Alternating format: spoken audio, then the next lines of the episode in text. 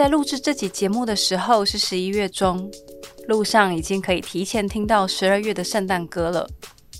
要连续听一个月的洗脑歌，对你来说是大轰炸，还是你觉得圣诞节本来就要普天同庆一个月呢？圣诞节后马上就要跨年了，每年我都有一批固定一起跨年的朋友，我们会一起做个小旅行，到别的城市跨年。每年好像没有这样的仪式，就不算真的过到下一年。人到了年底就会狂欢症发作吗？我们为什么需要这些仪式？没有仪式的生活，难道就过不下去了吗？我是 Abby，你现在收听的是星期天晚上。这个节目由关键评论网制作播出。每个月一个主题，我们让不同的价值观一起被听见。这一集。我们来聊聊仪式感。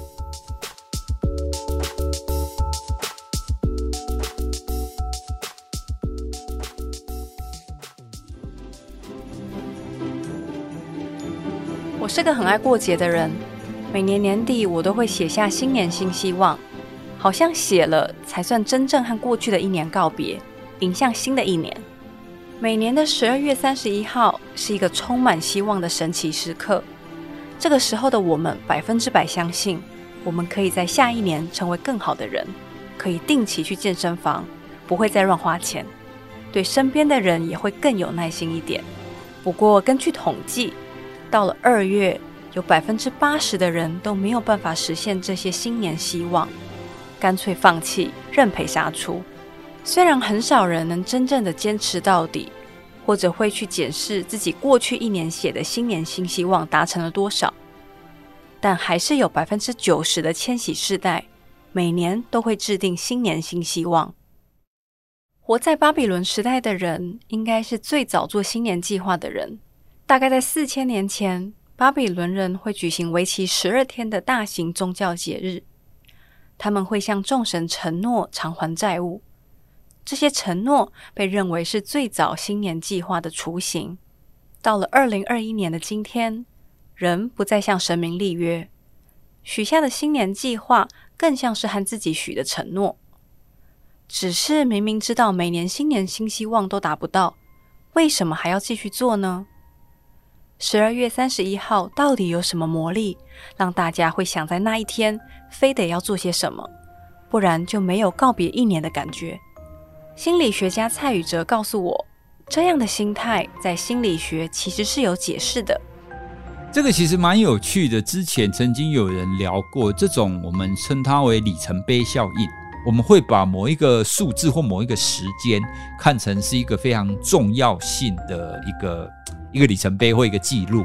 那实际上它也没有那么重要啦。像五小时真的有那么重要吗？可能也还好。对，可是你你心里就会赋予它一个意义。那当你赋予它一个意义的时候，你就有那个目标哦。那当然，它就会影响你的后续的行为啊，跟后续你的态度。最常见的就是新年跟生日哦。我们通常哎，新年就过了一年嘛，所以我们会觉得哎，过了一年好像是一个重新的开始。那生日也是啊，哦，你又大了一岁，它又是重新的一个开始哦。所以当你遇到这种日子，然后对你来讲会有一个里程碑概念的时候，你就会很想要 do something 啊，就是许愿啊，然后或者是觉得我要做一个反思啊等等的。里程碑效应解释了为什么我们对跨年、过生日、对特定的数字会有莫名的执着。不过心理学没有解释到新年活动永不退流行，是不是有什么从以前到现在？人类的需求在里面呢？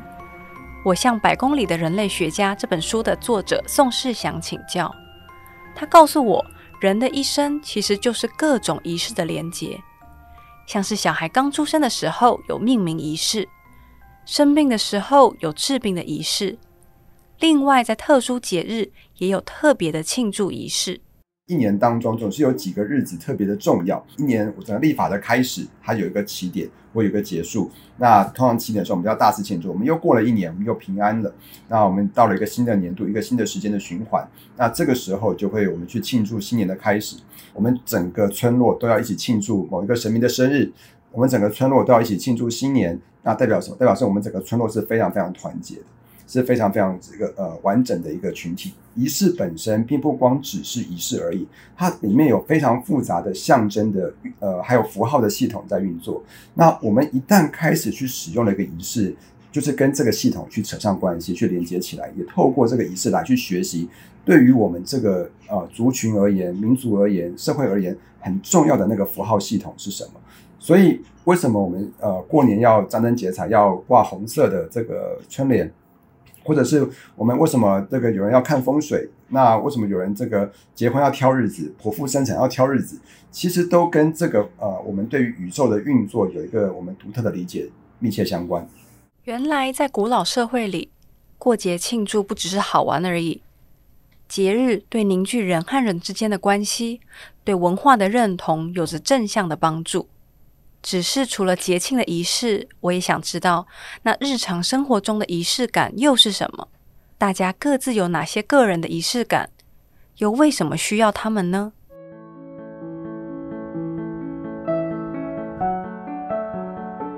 每个人都会有些不合逻辑的仪式感。我的朋友小溪是一个生活中充满各种仪式感的人，除了会点香氛蜡烛、会做瑜伽，这些都是基本款。我觉得最特别的是，他说他每天睡前都有一个和室友的约定，要做一个睡前仪式。其实他嗯，要定义成一个仪式，应该是因为我们每天睡前尽量会保持这个习惯。但是我们就是非常的不硬性，反正会有四个四个部分，然后你自己也可以增减，就是会先庆祝三件事，然后感恩三件事，然后让一个东西或是情绪或什么的流动，然后再给自己一个祝福。和小溪对比，另一个朋友 Lemon 是生活中完全不需要仪式感的人，但在我的逼问之下，他想到自己其实也有一个小习惯。就是我会一直揉眼睛，但揉眼睛对对对身体好像不好。就是大考前，可能还在等那个老师发试卷，我就开始揉眼睛。然后跑百米前，就是以前运动会跑步前，我就拿着拿着那个号码一在那揉眼睛。Lemon 说，有时候手上有东西，或者是手脏不能揉眼睛的时候，他会觉得眼睛痒痒的。他也分不清楚那个是心理上还是生理上真的在痒。不过，揉眼睛排解压力这样的行为算是仪式感还是习惯？我问心理学的蔡老师。睡觉它是应该要是一个习惯嘛？你应该要在差不多固定的时间上床睡觉，所以它理论上是一个习惯。可是你为了要让这个习惯可以固定，或者是让这个习惯可以更好展开来，那如果有一些仪式来帮助它的话，就会更好。哦，像是我们刚刚讲的，睡觉前刷牙，或者是小孩子睡觉前讲故事，或者是睡觉睡觉前可能看一本书。哦，那透过睡觉前的这些行为，哈，看书、刷牙、放松，然后听听故事，啊，透过这一些仪式性的行为，小孩子或是人就会知道说，哦，我下一个阶段我是要睡觉了。哦，所以他对于入睡这件事情会比较没有阻力。如果我们想的比较神经科学一点的话，因为我们要入睡的话，我们的大脑要放松哦，因为我们清醒的时候，我们的大脑会一直在运转嘛。好，那你要入睡，你大大脑当然要让它变得比较放松一点啊。可是这个放松没有办法像开关一样，就是一下子关掉就直接就放松，它是一个渐进的过程。那你要怎么样让这个渐进放松的过程加速？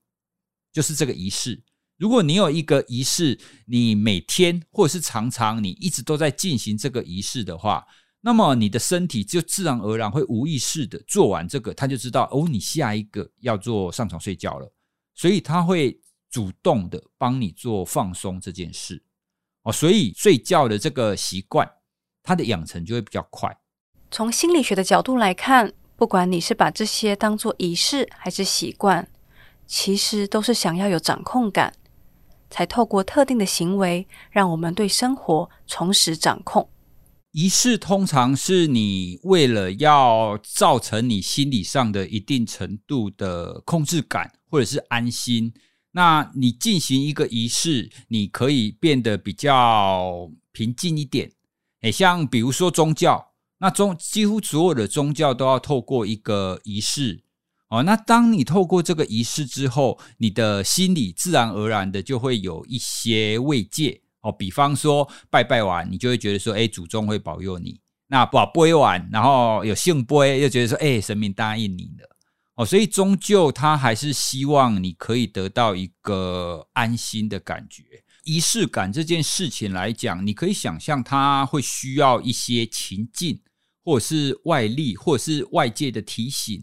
来帮助他进入某一种状态嘛？那什么人会需要这种外力跟讯息的提醒呢？我们来推敲，大概有有一类，他可能非常非常的忙，他已经忙到他的生活塞满了非常多的事件，所以他会需要有一些外力来提醒他，什么事情是很重要的事情，你必须要做。那另外一种呢，就是就是他自己是非常自控的人哦，他一天当中什么时候应该要做什么事情。哦，如果是这一类的人的话，那当然他就相对的比较不需要仪式感，因为他每天的那些 schedule 其实就是他的仪式感啦。需要靠外力和仪式找回掌控感，这样的心情是情感上的依赖还是负担？像我的朋友小溪，睡前要算八件事才可以睡。我好奇，每晚花这么多的时间做睡前仪式，这么多的仪式真的有用吗？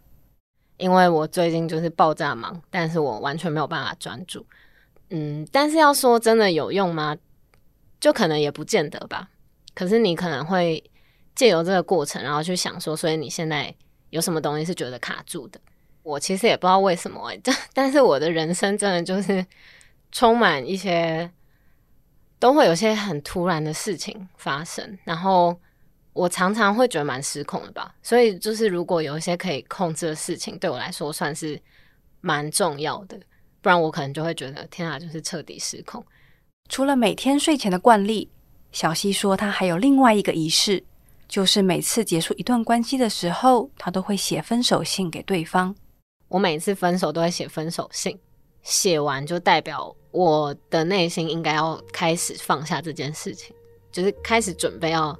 放下这件事，所以比如说今天这个男朋友，然后你们在比如说今天说了好我们要分手，那你觉得那个对你来说还不是一个结束，必须要等到你写信那个时候才会是结束吗？我自己内心是这样，没错。它的差别在哪里？嗯，它的差别哦，就是我有没有给这段感情一个交代吧？好像比较像是这样，就我没有在管对方要不要看那封信的意思，他不看就不看，就随便。但是我自己要。就是我觉得这是我对感情负责的其中一种方式，对，所以我可以对我自己交代说，这段时间发生什么事，为什么我们会走到现在这个样子，现在为什么要分开，就是不一定会写这么详细啊，但是我在写的时候一定会想这些事情。我觉得比较像写给自己，虽然自己可能也不记得写了什么，但是就是写给自己的大脑吧，就是告诉他要结束了，嗯，就是给他一个信号的感觉。分手需要靠写信才算真正的分手，这样算不算被仪式感给制约了呢？感情在哪一刻才算真正的结束？我问朋友 Lemon，他有不一样的答案。呃，对我来说这件事就是不太需要特别有一个什么仪式，就是该整理该丢的东西丢一丢，那事情就结束了，不用特别去，比如说什么把。把情书烧掉，或者是什么把他送的娃娃放水流之类的，有点对环境不太友善。所以你觉得 你这样干话很多，所以所以你觉得你说分手当下那就是分手？对，可能会难过个几天或者是几个礼拜吧，但是不会需要一个仪式去转换，就是正常心情的呃度过渡期啊。不止分手不用特定的仪式，人们说他自己的生活也不需要什么仪式感。呃，我觉得仪式感就是别人不去做这件事情，也可以做你接下来要做的事情。但是如果你做了这件事情，它可能会帮助你心情上转换到那个状态，或者是带给你比较正向积极的动力。对，这是我认认为的仪式感。对我来说，我不太需要特别的仪式感的原因，是因为。对我来说，每天都是一样的。那应该说，以更宏观的角度来讲，每每一天，呃，我们定义是一天是二十四小时，每二十四个小时都是一样的。在改变的是你自己。那怎么在这么平凡的二十四个小时中，找出跟前一天不一样的点，然后去享受或者是被它折磨。仪式感这件事情对我来说，我知道我要做什么，我就不会特别做一件别的事情让我去转换心情。我只要告诉自己，哦，开始喽，那就是开始了，没有什么呃沐浴更衣、焚香之类的动作，这样子。心理学上把人分成自控和外控两种特质。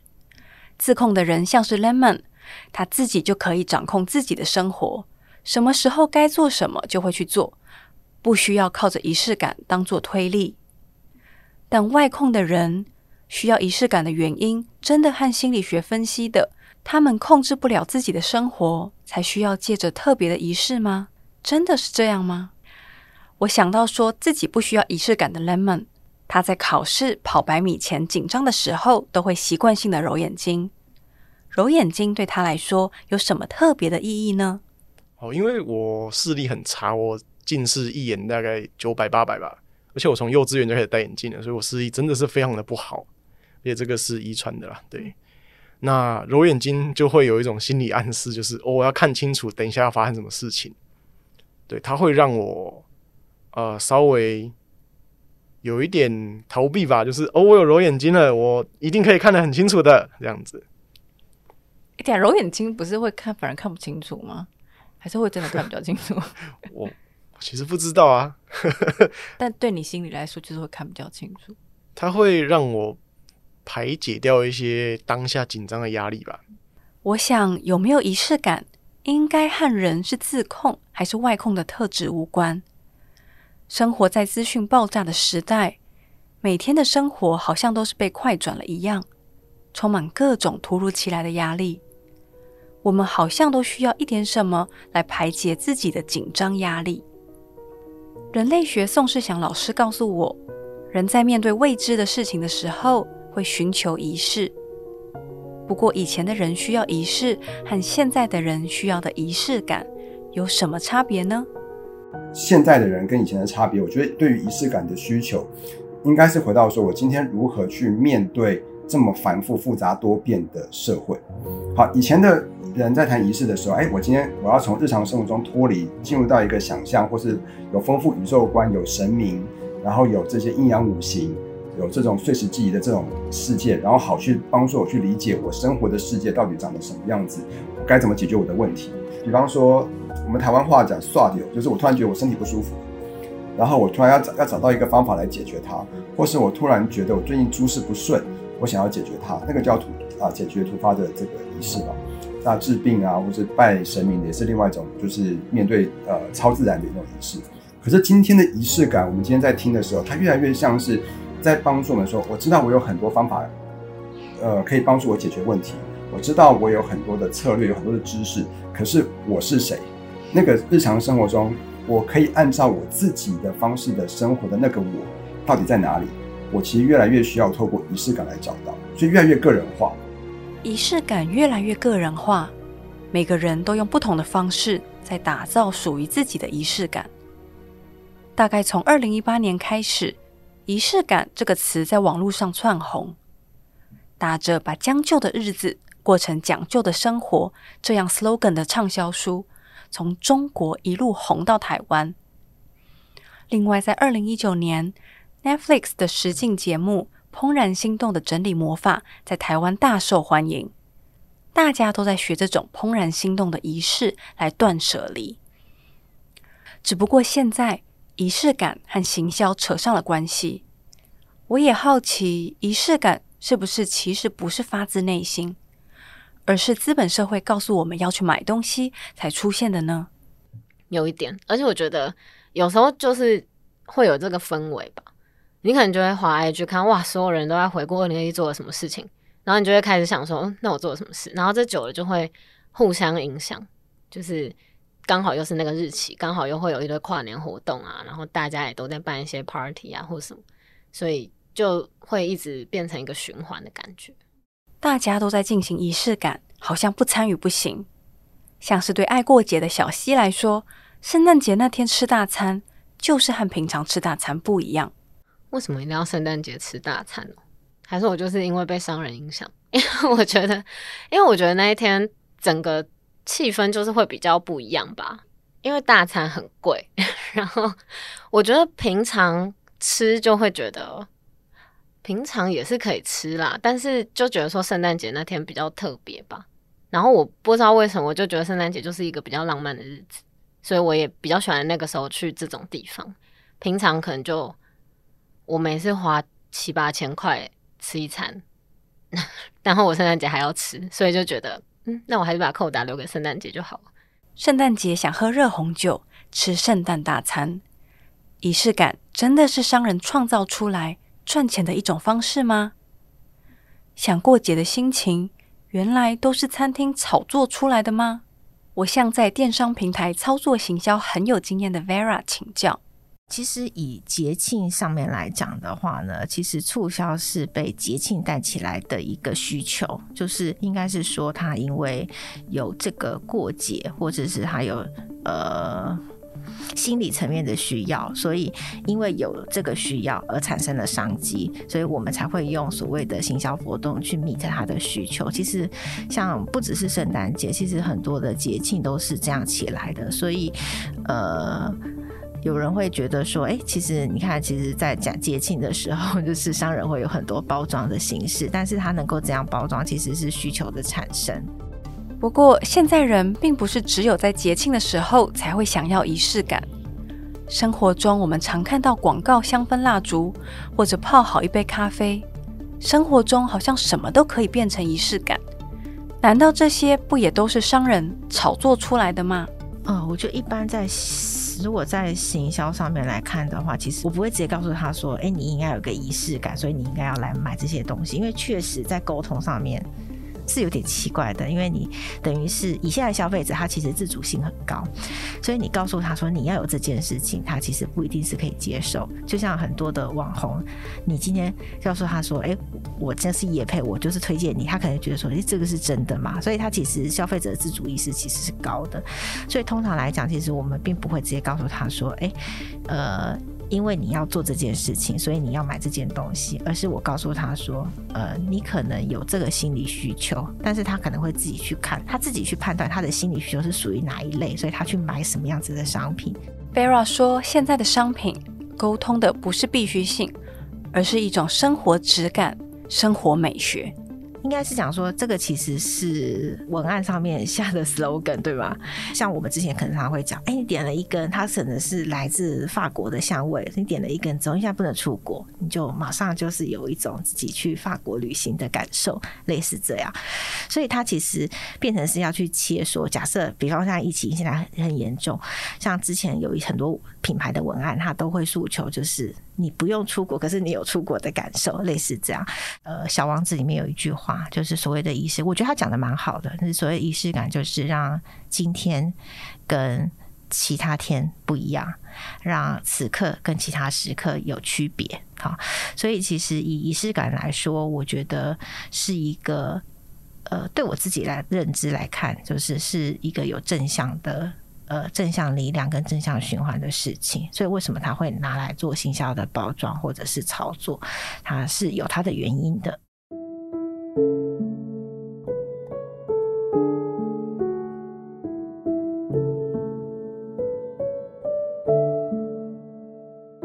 我想到每年的国庆日，我都会有一个不成文的传统，就是去星巴克。你可能会想，国庆日和连锁的咖啡厅的关联到底在哪？难道只有国庆日才可以去星巴克吗？当然没有关联，只是我刚上大学的时候遇到国庆日放假，我妈都会带我去星巴克吃早餐。那个时候我还不认识什么文青咖啡店。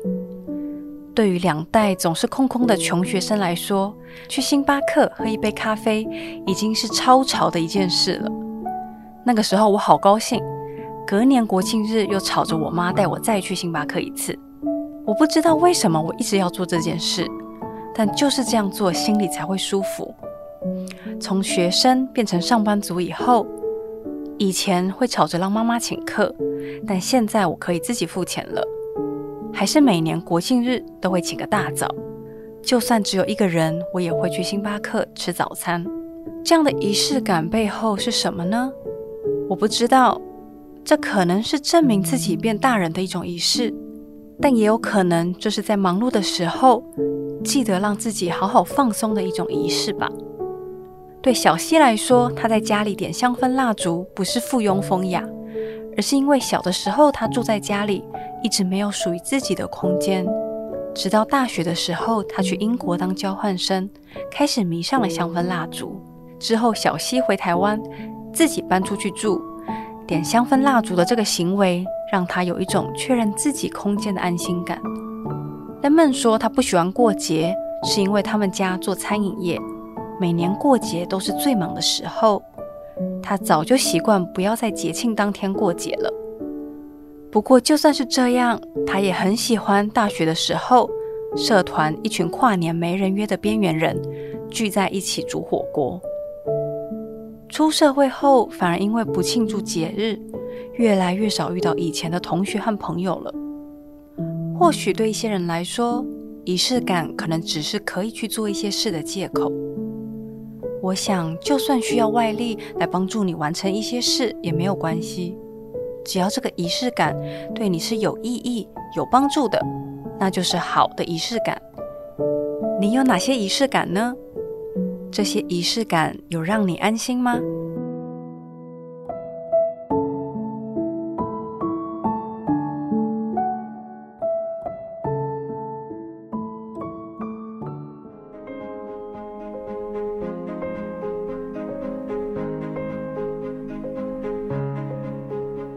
节目的最后，我们想特别感谢在前一个月透过 IG 问卷给星期天晚上建议的听众朋友。